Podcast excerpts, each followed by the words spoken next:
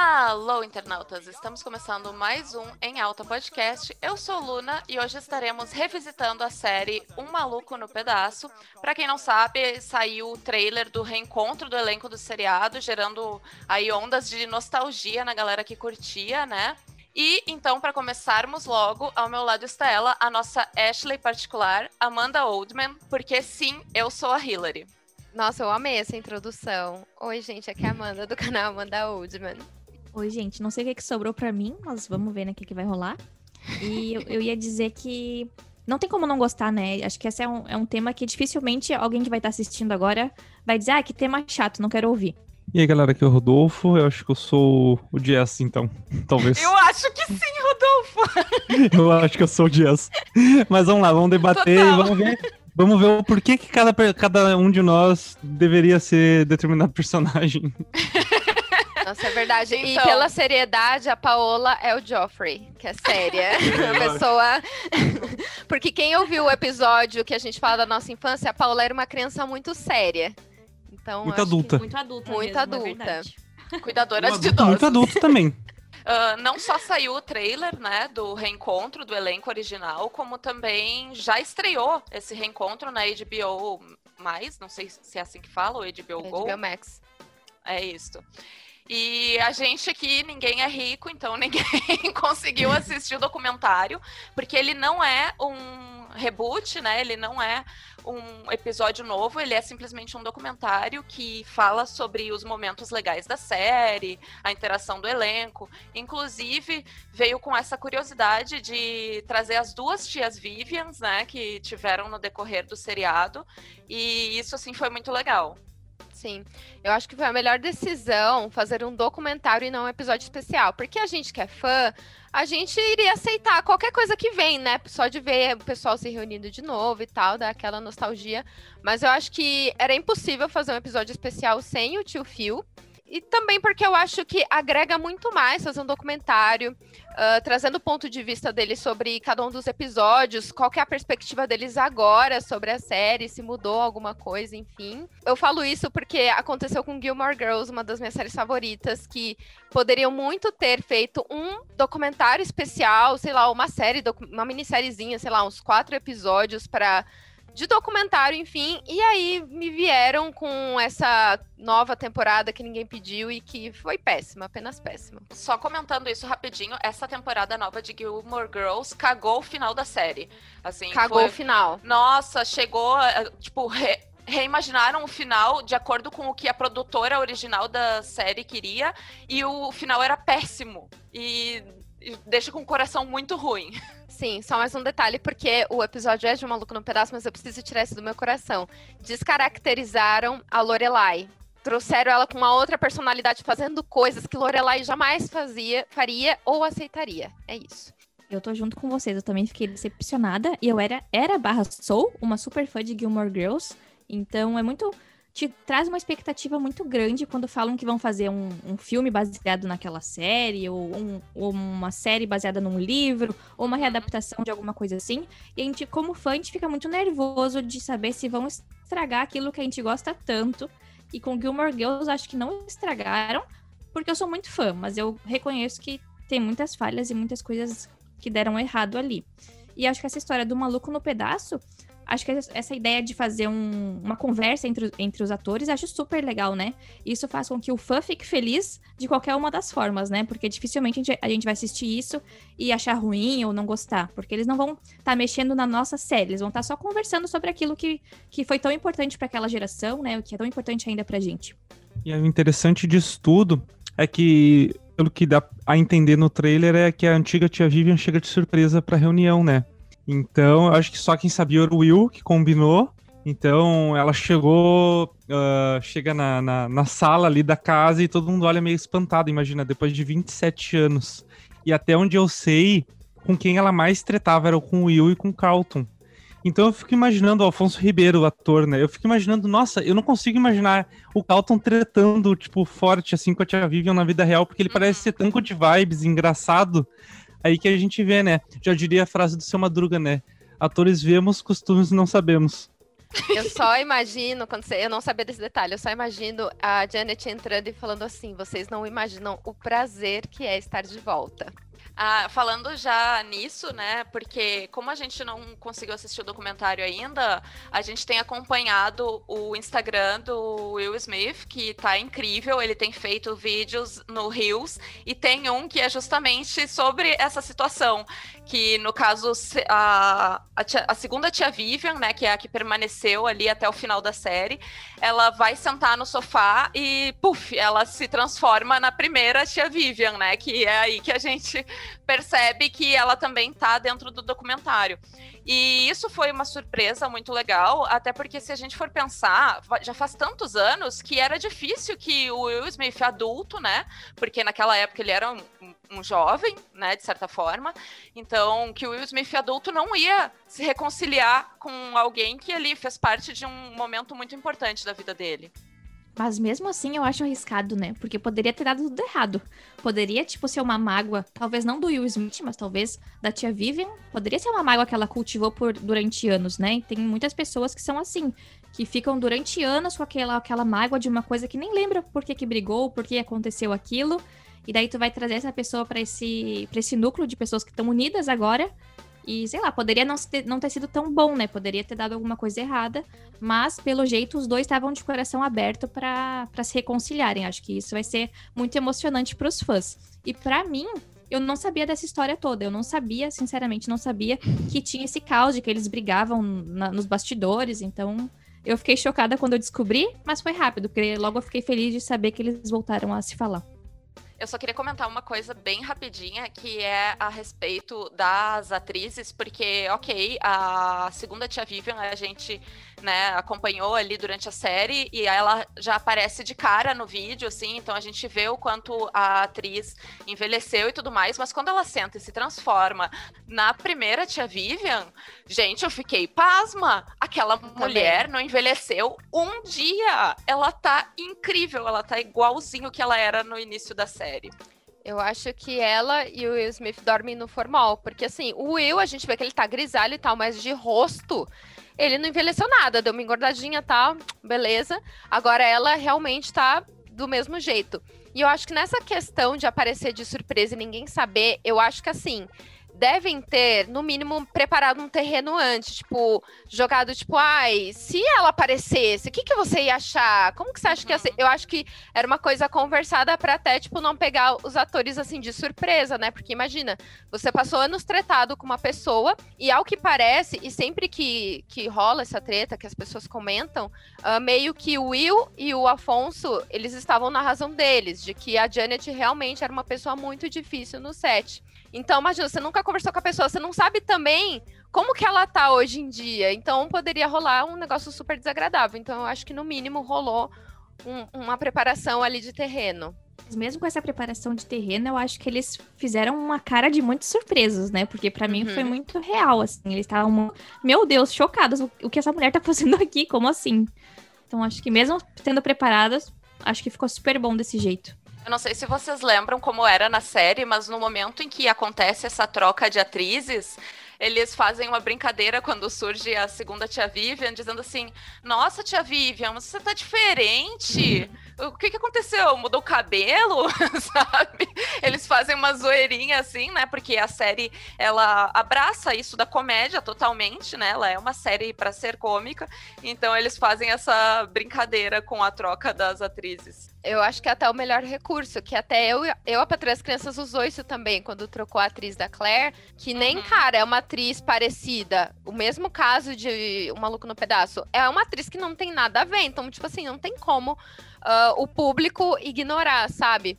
Mas eu fico com a primeira versão da Tia Vivian, porque eu acho que foi um crime o que fizeram com essa personagem, porque eles não só trocaram a atriz, mas descaracterizaram a primeira versão da tia Vivian, ela era uma mulher intelectual, negra, quebrando diversos estereótipos que tinha na época.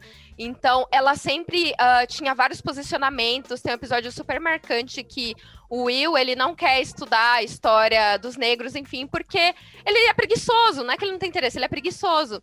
Então, tipo, chega no final, ela fala assim, cara, tipo, não adianta nada você usar a camiseta do Malcolm X, você reler a biografia dele quantas vezes for, se você não valorizar a história, se você não conhecer a história.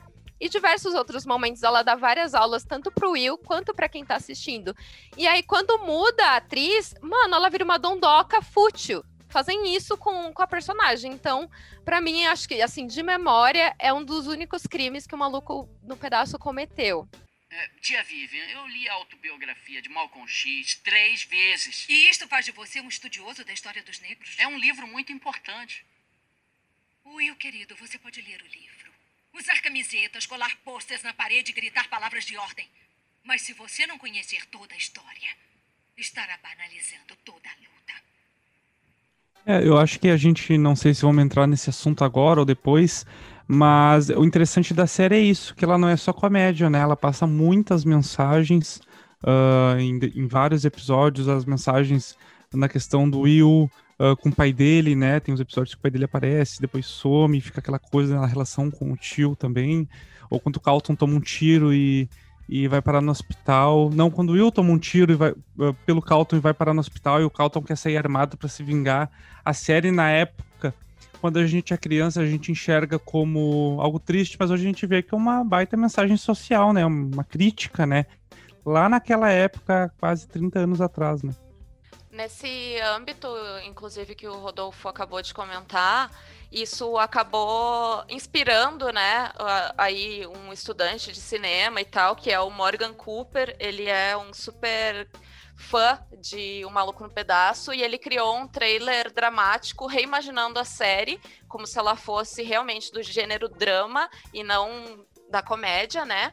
E o Will Smith gostou tanto da ideia que ele resolveu uh, desenvolver esse projeto, né, com, com o Morgan e pela Westbrook Studios, que é a produtora do Will, né? O Cooper ele vai ser o roteirista, diretor e co-produtor executivo. Ai, Nossa, esse cara assim, ó, ele, ele vai, né, para frente só, assim, e vai trabalhar junto com várias pessoas que eram do elenco origi original ali da equipe criativa do Maluco no Pedaço, né? Então isso é muito legal. A qualidade desse trailer, gente, é inacreditável, porque parece realmente que já é o trailer oficial. Parece e eu espero é, eu espero que usem alguns dos mesmos atores que atuaram ali, porque ficou muito legal.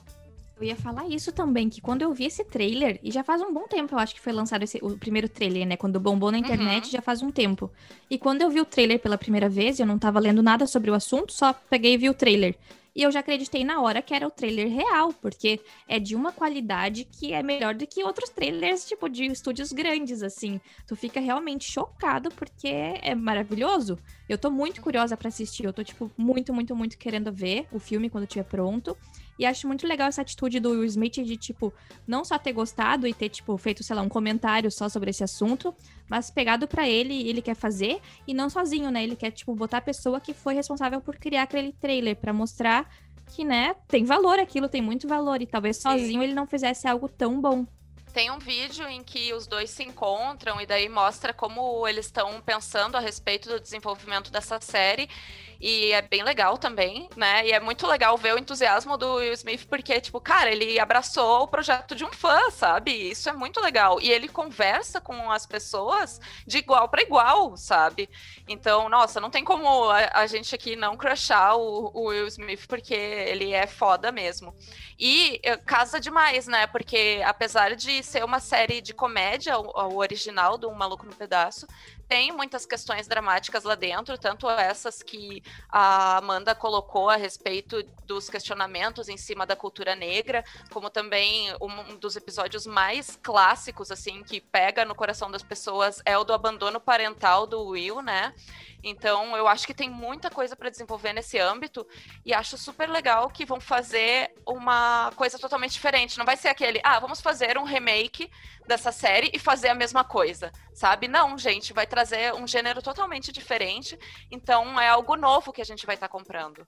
Sim, inclusive eu acho que é a única forma também de um remake dar certo, porque eu acho que se eles resolvessem fazer no mesmo formato do clássico, não iria dar certo, e para começar nem precisa, porque é, acho que é mais do que provado e comprovado de que Um Maluco no Pedaço é uma série atemporal, é uma série que atingiu diversas gerações, tanto que quando foi dito 30 anos, eu falei, caraca, eu não tinha essa noção, porque a gente aqui no Brasil é, sabe que o SBT reprisou, assim, deve estar até hoje reprisando, não sei.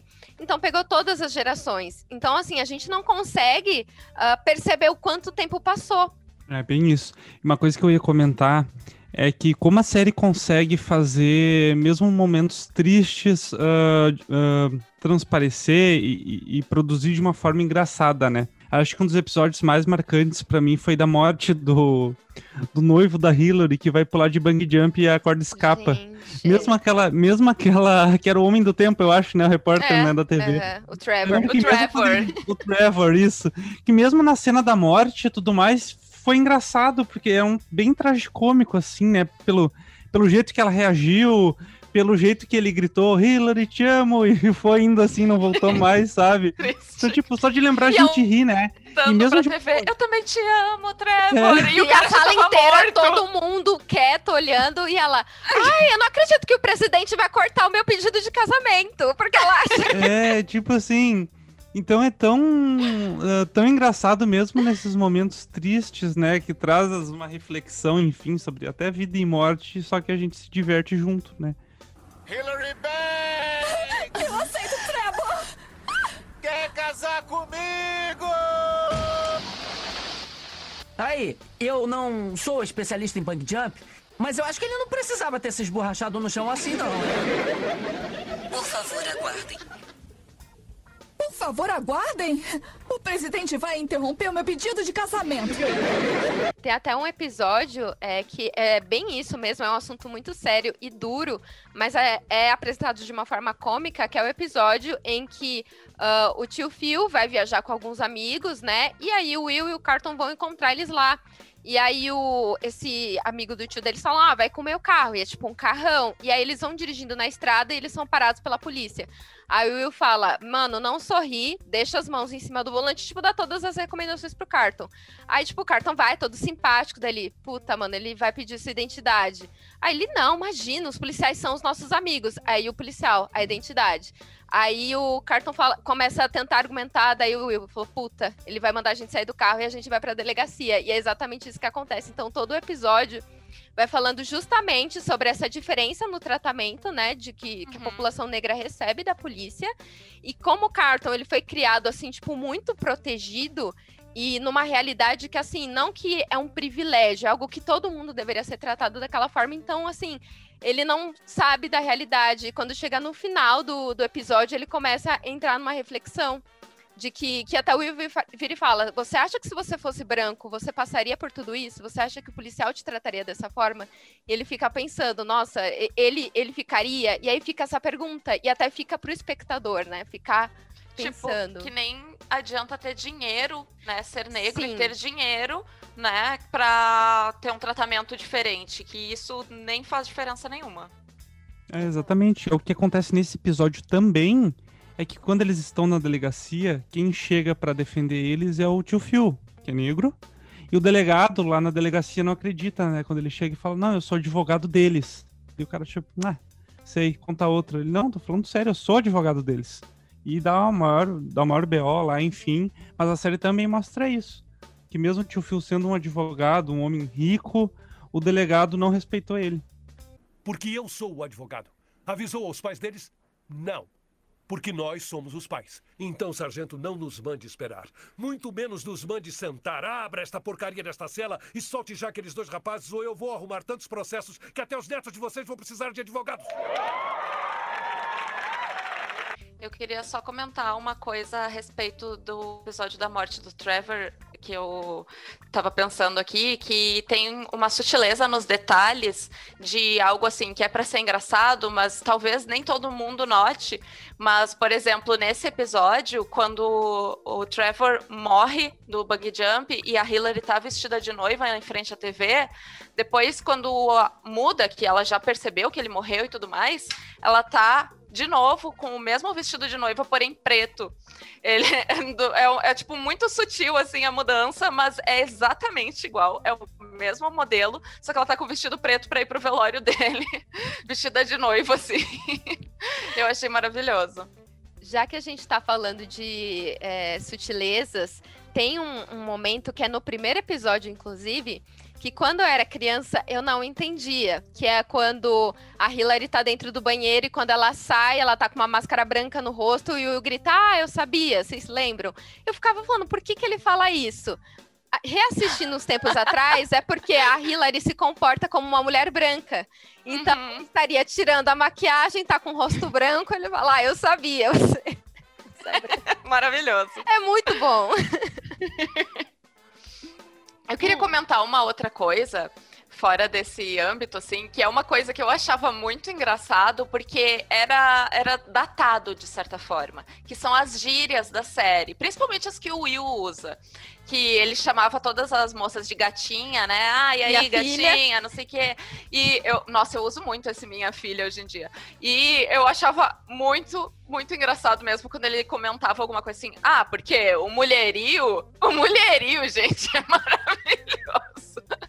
E tinha uma coisa que eu nunca, nunca vou entender, que é assim, ele perguntava para as moças assim, deixa eu assoprar no seu ouvido. Assoprar o quê? Eu tô igual a Ashley naquele episódio que o menino pede para soprar no ouvido dela, e ela fica assim, tá. Daí ele vai lá e assopra assim, e não dá nada.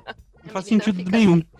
Mas eu acho que é, são meio que críticas sutis de tipo, olha só, tipo, os caras acham que estão arrasando, só que, tipo, e que acha que, nossa, eu acho que deve ser conversas que rolam entre eles, ai, faz isso que vai dar super certo, e as meninas ficam, tipo, oi? Igual quando. É, o Will fala pra Hillary, ah, os, é, as mulheres de verdade gostam de caras que, que ficam no controle. Aí a Hillary, é, no controle de si mesmos. Maravilhoso. Outro momento que eu amo do, do Will da Ashley é que o Will tá mostrando os sapatos dele de quando ele era bebê. Ela vira e fala: Nossa, você tinha pés grandes, Will. Dele, é, você sabe o que dizem sobre caras com pés grandes. Aí, tipo, corta pro tio Phil, tipo, olhando pra ele assim. Aí daí Ashley, o que dizem? Daí ele, ah, é. Nossa, como você tem pés grandes. eu lembrei agora dessa cena. Nossa, eu acho que deu até vontade de assistir. Acho que tem na Netflix, né? Tem. Ou é Prime Video, Sim. não sei. É que antigamente tinha na Netflix, eu lembro disso. Eu não sei se hoje em dia hum. ainda está, porque é, eu, eu cancelei acho... meu Netflix. Mas aqui tem. Aqui tem, eu acho. Porque é só com legenda em inglês, mas tem, eu acho. Eu. Na Netflix? Na Netflix. Não, na, é. na, Netflix tinha dublado também. Eu assisti dublado durante um bom tempo na ah, Netflix. É e a dublagem, só... gente, de Um Maluco no Pedaço é maravilhosa. Eu amo. O é muito Manolo boa. Rey, que é o dublador do Will, ele é fantástico. Hoje em dia ele não é mais o dublador do Will, porque ele tem uma voz muito jovial, né? Então tiveram que escolher outro dublador para fazer os filmes em que o Will já é aí super adulto. Mas a dublagem de Um Maluco no Pedaço é maravilhosa, eu amo. É verdade. E eu ia comentar uma coisa que eu acho que foi no, no Maluco no Pedaço que eu comecei a gostar de, tipo assim, músicas que tem um piano. Porque, por exemplo, eu na minha vida não sabia o que, que era, por exemplo, música clássica, entendeu? Então, o, a primeira vez que eu ouvi, eu acho, um trecho de. Porque não tinha internet também na época, né? A gente tinha as referências daquilo que a gente via na TV ou no rádio mesmo. E foi a vez que ele tá. que ele briga com o tio Phil e no final do episódio ele vai pra sala e toca Beethoven. Então é eu lembro bonita. que quando eu era criança eu ouvi, nossa, isso é muito lindo, o que, que será que é? Eu fiquei anos sem saber o que, que era, porque não fazia, não sabia, eu não tinha Shazam pra eu colocar na frente do celular e descobrir que música que era aquela, né? E anos depois eu ouvi pela primeira vez, assim, né? Pesquisando na internet, aí tendo acesso, eu pensava, nossa, tu vê, era algo que eu gostava, mas eu não sabia nem o que, que era, qual era o nome. Mas tu vê como, como a importância de, das séries e da diversidade de séries nos faz, às vezes, descobrir outras coisas que a gente nunca pudesse imaginar que fosse gostar, né? Sim. Então eu acho que é sempre a gente tentar sempre variar nas séries, nos filmes, nas músicas, livros, tudo, né?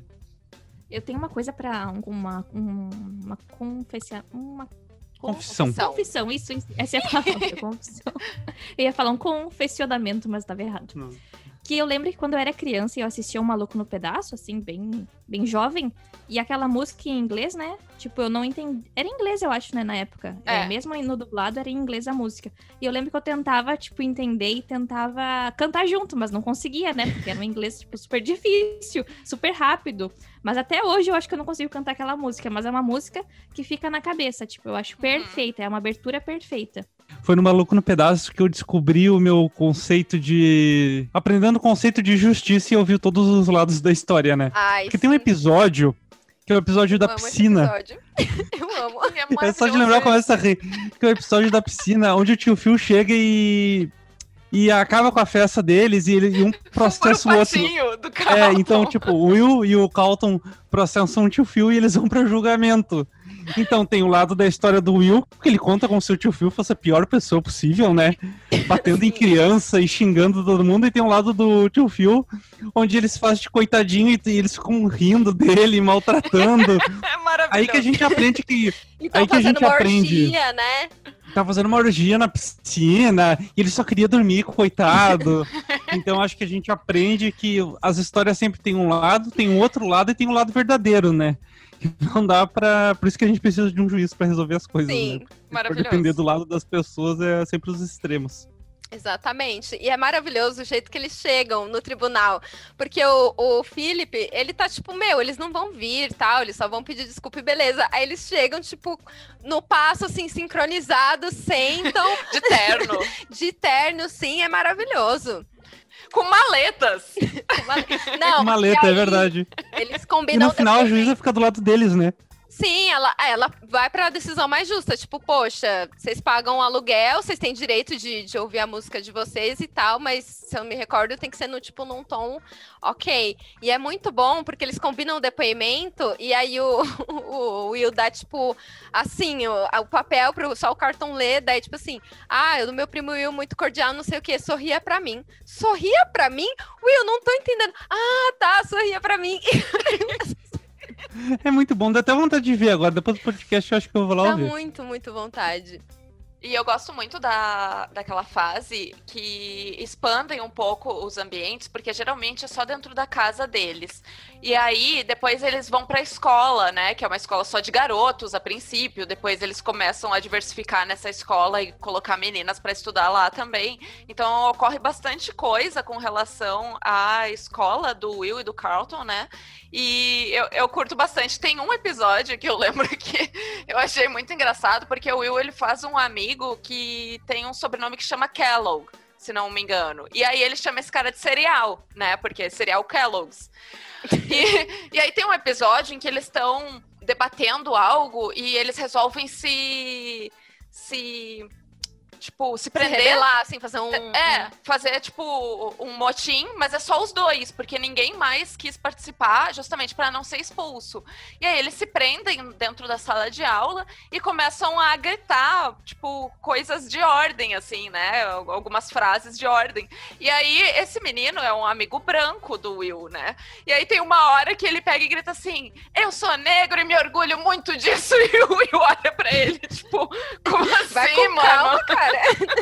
Não te empolga. Tem um episódio muito bom também, vocês vão lembrar com certeza.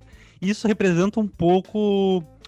Representa totalmente a personalidade do Joffrey e, e de muitas pessoas que às vezes pensam, ah, essa pessoa é quietinha, não sei o quê.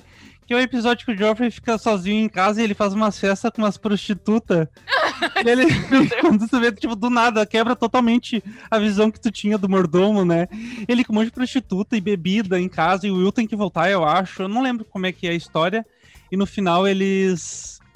Eles descobrem que o Joffrey é um baita mulherengo e, e faz um monte de putaria enquanto não tem ninguém dentro de casa. Eu só queria adicionar uma coisa a isso que o Rodolfo falou do Joffrey e tal, porque tem um outro episódio em que o Will arma para o Joffrey sair com a babá de uma menina que ele queria sair. Né? Que, tipo, ele ia sair com a mocinha e ela tinha uma cuidadora, digamos assim, e daí ele diz: Ah, então, Joffrey, sai com ela para eu poder sair com a moça. E aí, essa babada da mocinha era, tipo, uma menina muito gata, assim, era uma mulher linda demais. E aí eles vão numa boate, e o Will fica com ciúmes, porque daí ele queria sair com a babada da garota, né? E eles vão numa boate e a, e a moça e o Joffrey começam a dançar lambada. E aí o Will começa a entrar no meio e parar e diz assim: não pode, é a dança proibida.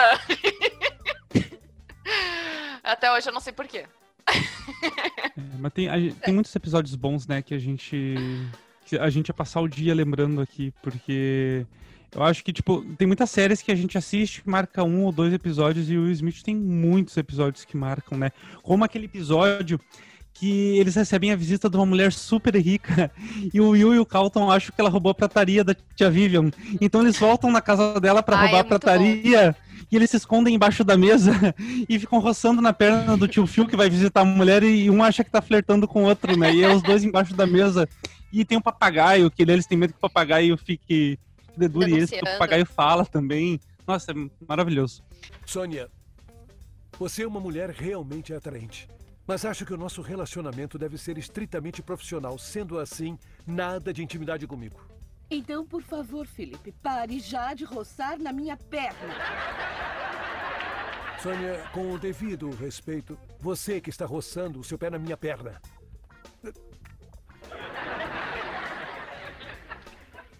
Que negócio é esse? Por favor, você é tão gentil, nada de fotos, tá? Eu acho incrível que até hoje, até agora, aqui no nosso episódio, a gente não comentou sobre as dancinhas do Carlton, porque é impagável. Não só aquela dancinha É um entretenimento que ele parte. faz, como também aquela do dia que eles têm que fazer um striptease, que eles conseguem um emprego de gogo boy, e aí o Will fica com muita vergonha e sai correndo do palco, e o Carlton segura a onda Ah, lá aham. e faz uma dança toda, e aquilo lá ficou muito famoso também, que o ator, ele já acabou fazendo isso em vários programas de televisão onde ele participou, inclusive ele participou da Dança dos Famosos Internacional, né, que é a cara dele. Ele dança muito, né, gente? Aquele ator, eu acho que tinha que ser, né? Tinha que ser ele, porque a dança que ele faz é marcou a nossa geração, né? Eu acho que não tem ninguém que, mesmo quem não assistiu o Maluco no Pedaço na época, todo mundo conhece. É impossível não, não conhecer e não tentar reproduzir de vez em quando. Eu tenho uma informação aqui que eu não sei se todo mundo sabe, mas esses tempos eu descobri pesquisando, até pra pauta do podcast, que é que o Will, antes de ser ator, ele era rapper, né? Então ele ganhou uma grana como rapper, só que ele não pagou nada de imposto pro governo federal dos Estados Unidos. Então, quando ele recebeu a proposta pra, ah, pra fazer o Maluco no Pedaço, ele tava, tipo assim, falido. Falido. Uhum. Tanto que parece que as três primeiras temporadas, tudo que ele ganhou foi praticamente pra pagar o governo. Ele não teve lucro nas três primeiras temporadas. Não era pouco que ele ganhava, pra gente ter uma ideia de quanto que ele devia, né? Então a gente pode dizer, e ele mesmo disse que o Maluco no Pedaço salvou a vida dele, né? Financeiramente, emocionalmente, tudo. Até em questão de emprego, se for pensar, porque ele não era um grande rapper, assim, ele não nasceu pra isso. Ele pode até ter uma música ou outra legal, mas ele não nasceu pra isso. E aí ele acabou se descobrindo dentro da atuação. E eu acho isso muito massa, assim. Mas é real essa história aí, eu já, já tinha visto em algum programa de televisão a respeito, né? Na MTV até, que era acho que um top alguma coisa de músicos falidos. E aí ele tinha aparecido por lá. Mas é que bom, né, que isso aconteceu, porque ele acabou descobrindo a vocação dele. Sim, e foi também num programa da MTV que eu vi até que ele não queria aceitar. Tipo assim, ele tava meio que, ah, eu não sei.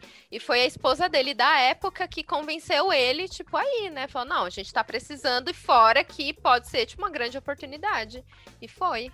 Falando em esposa, o Will ele conheceu a Jada, que é a esposa atual dele, né, e a mãe dos filhos dele, ah, de dois deles, né, porque ele tem um filho do casamento anterior também. Mas ele conheceu ela em Um Maluco no Pedaço, porque ela foi fazer um teste pro papel da Lisa, que ia ser a namorada do Will, e ele contracenou com ela nesse teste, mas ela não conseguiu o papel. Só que daí eles trocaram contato e tudo mais e acabaram dando certo, assim, saíram e acabaram casando mais pra frente. Então, acho bem massa, assim, que até isso o maluco no pedaço contribuiu pra vida dele. Eu lembro que teve um boato uns anos atrás de que a esposa dele descobriu que ele tinha uma fé com, com um cara, um técnico, um cara. Como é que é um personal trainer, né? Não sei se vocês chegaram a ouvir esse, esse boato que deu na internet. Gente, ou era outro ator, mas eu lembro que eu ouvi falar. Depois vamos pesquisar pra ter certeza pra ver se eu não tô falando besteira ou tô confundindo com outra pessoa. Mas eu lembro que isso daí, ou foi com ela, o caso, mas eu lembro que deu o maior rolê, porque eles chegaram a separar um tempo e depois voltaram, né? Eles até deram uma entrevista, eu acho que pro programa da Ellen, né? Só um, um fato curioso que eu ouvi, que eu ouvi falar. Eu vou também fazer uma fofoquinha aqui, que eu não sei se eu estou totalmente certa, mas eu já ouvi falar que eles têm um relacionamento meio que aberto. Que eles, assim, diversificam os pares aí deles, eles podem sair com outras pessoas, mas um sempre volta pro outro. Eu não sei se eu estou certa É, nisso, mas eu já eu ouvi ouvi falar falar sobre. É, Foi o que eu ouvi falar na mesma época, na verdade, né? Então não sei se eu acabei confundindo duas notícias, mas eu, eu ouvi sobre essas duas coisas também. E eles estão há bastante tempo, eu acho, né? Faz Sim. mais de 25 anos, eu acho. Sim, os filhos já têm mais ou menos essa É. faixa, né? É, é, com certeza. Sim, ela até tem um. pro- Eles falaram sobre isso num programa que ela atende conversas, assim. Ela senta numa mesa com a galera e, tipo, fica co- conversando tal, trocando uma ideia. Uhum. E aí esse programa ficou muito famoso porque eles falaram sobre isso, de ter uma relação assim aberta. Eles não falaram com todas as letras, mas tipo, deu a entender que eles têm um relacionamento aberto e de que na época que eles ficaram separados, ele disse que não tinha ficado com ninguém, porque tinha sido um período curto. E ela falou assim: eu fiquei com uma pessoa tal, mas né, foi um momento ali que inclusive virou meme por conta da cara que o Will Smith faz, assim, meio que de triste e tal, mas ele mesmo fala que ele é, ele é super de boa com isso. Ele falou, gente, ela não tava comigo. A gente tinha se separado, ela tava no Uhum. direito dela, enfim.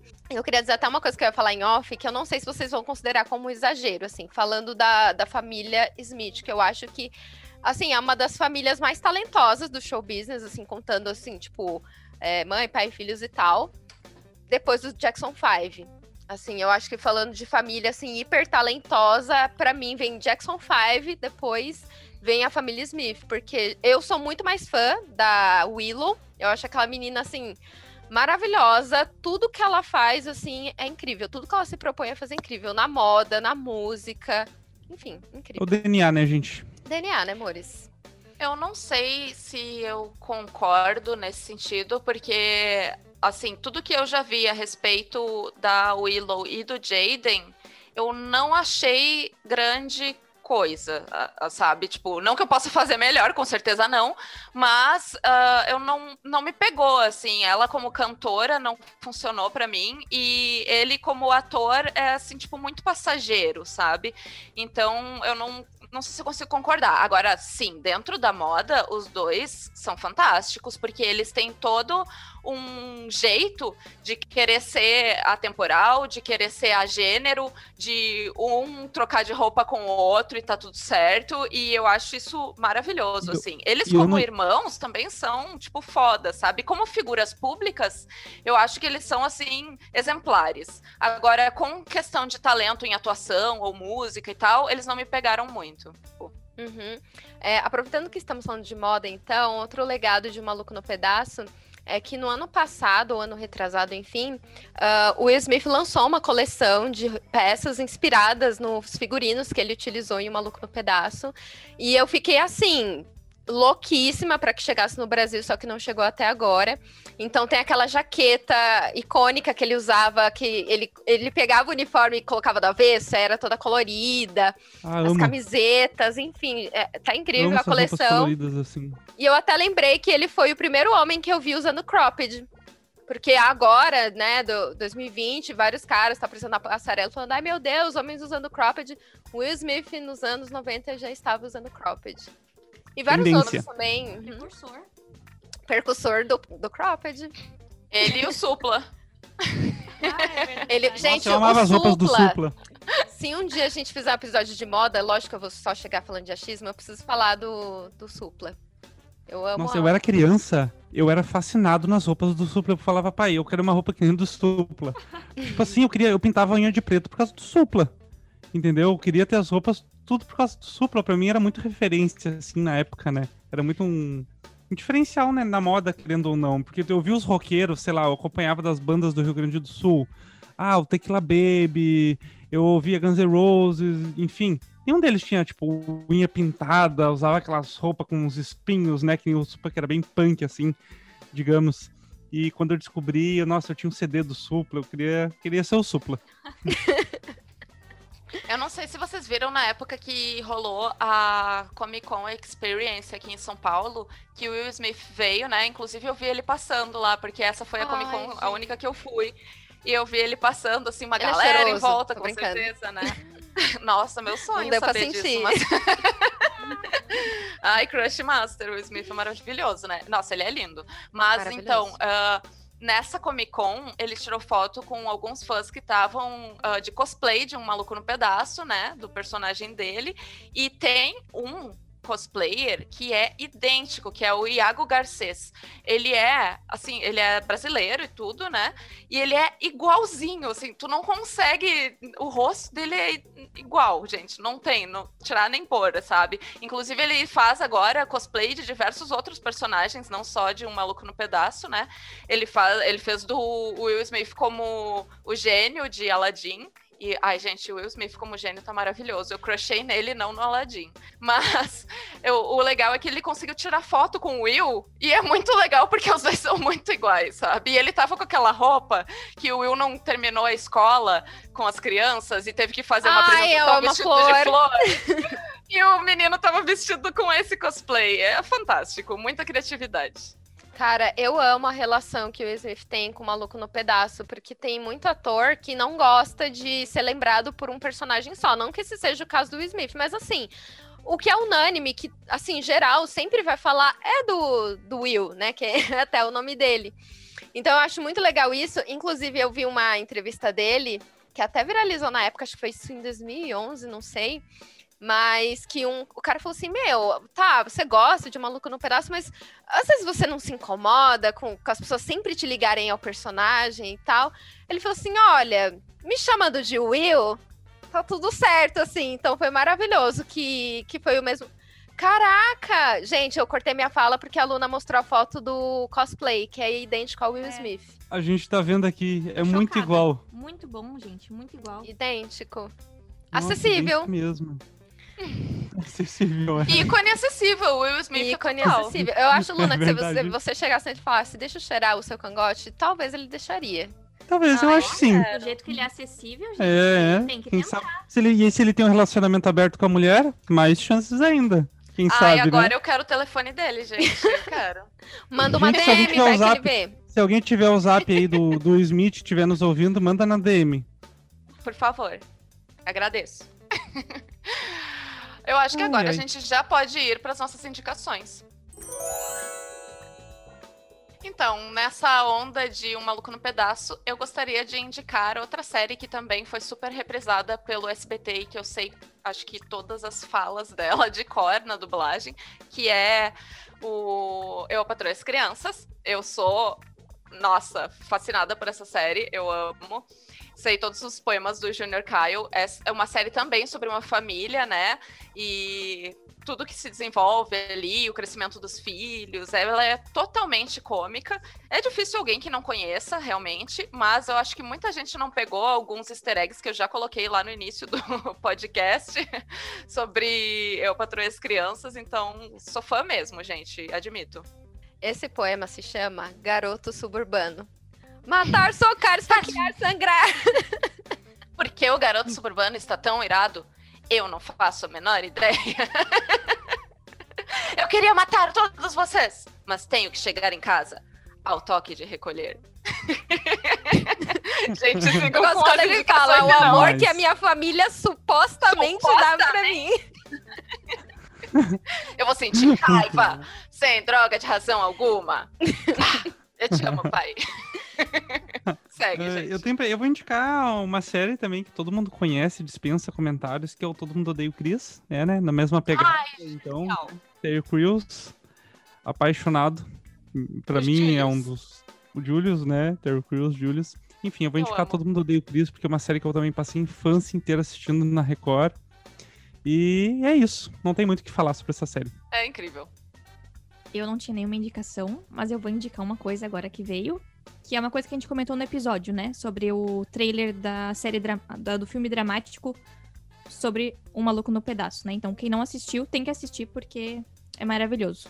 Espero que o filme seja tão bom quanto, porque as Vai ser expectativas série. estão altas. Ah, é série. Ah, eu achei que Melhor ainda. filme.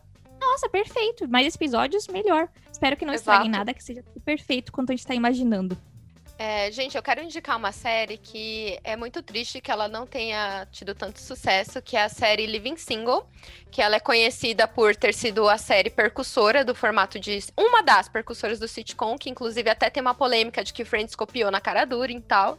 E essa série é protagonizada só por atores negros que moram, são, é um grupo de amigos que mora em Nova York e divide um apartamento. E a gente acompanha o dia a dia desses amigos e os personagens principais são mulheres e, enfim, são situações do dia a dia que são abordadas de forma muito engraçada e que eu vou soltar aqui a polêmica, gente. Olha, Living Single pisa muito em Friends. É isso.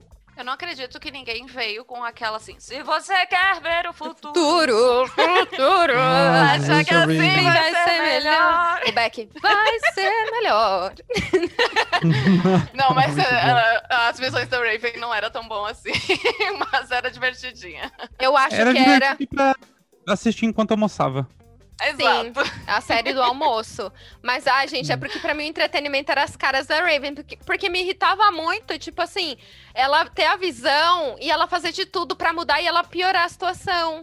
Então eu Ela ficava não tinha como brava. mudar, sempre acontecia. É, então, porque eu, eu ficava pensando, Raven, por que um dia você não só deixa pra ver o que que acontece? Deixa. Mas Deixa E ela acontecer. nunca aprendia. Ela Nunca. nunca. aprendia com isso. É. Mas assim, o legal de As Visões de Raven, só fazendo um último comentário, é que ela é a protagonista, ela é uma, uma menina, uma adolescente negra. Ela tem um melhor amigo, que é também, assim, é um moço negro, e ele é inteligente até certo ponto, assim, mas ele é uma pessoa ok. Aí, a doida do rolê, bem louquinha, assim, e tal, faz as coisas tudo errado, é a menina branca. Então, pega e inverte os estereótipos da maior parte dos filmes que usa o, o personagem negro como alívio cômico, né? E coloca nessa série o, a inversão disso. E não só nessa, como na spin-off que foi Core na Casa Branca, o menino branco que tem nessa série também é o alívio cômico. Então eu acho legal que eles pegam essa coisa que geralmente é estereotipadíssima no cinema, né? De colocar. Até o Chris Rock, no caso, ele foi em muitos filmes o alívio cômico, enquanto os outros personagens brancos eram as pessoas assim que ninguém tirava sarro, né? E eles fazem essa inversão na série. Uhum. E falando no Chris Rock, no, em Todo Mundo Odeia o Chris também, né? Só que o Greg não é burro. O Greg, ele é sem noção, assim. É, E- mas, e é mas tem essa pegada de ele ser também um alíviozinho, né? Sim. E a gente, só sobre o Raven, eu amo o episódio que ela dá uma festa em casa e aí o reverendo vai lá, tipo, conversar com ela, porque ela precisa de uma carta de recomendação. E daí toca a música favorita dela que ela não consegue se controlar. E a bunda dela fica mexendo, aí ela fica tentando segurar dela. Não, não. Lembrei agora. A Ah, Raven tem mais uma spin-off agora, que é ela adulta e com filhos, né? Que é Raven's Home. Até, inclusive, tá na Netflix. E ah, eu não sei se vocês já viram ah, sobre a atriz, né? Porque ela é abertamente homossexual. E ela é muito diferentona, assim, na, na vida real. Ela não é aquela, aquele estereótipo heterossexual da série, né? Então, eu eu acho muito legal, assim, que ela é uma pessoa que é totalmente aberta a tudo, assim, e a moda e visuais diferentes. Fora e do padrão, as- né? É, total fora do padrão, assim. Acho É legal muito isso. massa ela. É isso, então. Temos. Então temos. Um Então beijo, é então, isso. para Gostei, gente. Eu adorei esse episódio. Obrigada aí a quem escutou até o final pela audiência. Somos tipo televisão, né? E voltamos na próxima sexta-feira e nas quartas-feiras com live no Instagram. Acompanhem as nossas redes sociais em Alta Podcast. Ok, um beijo.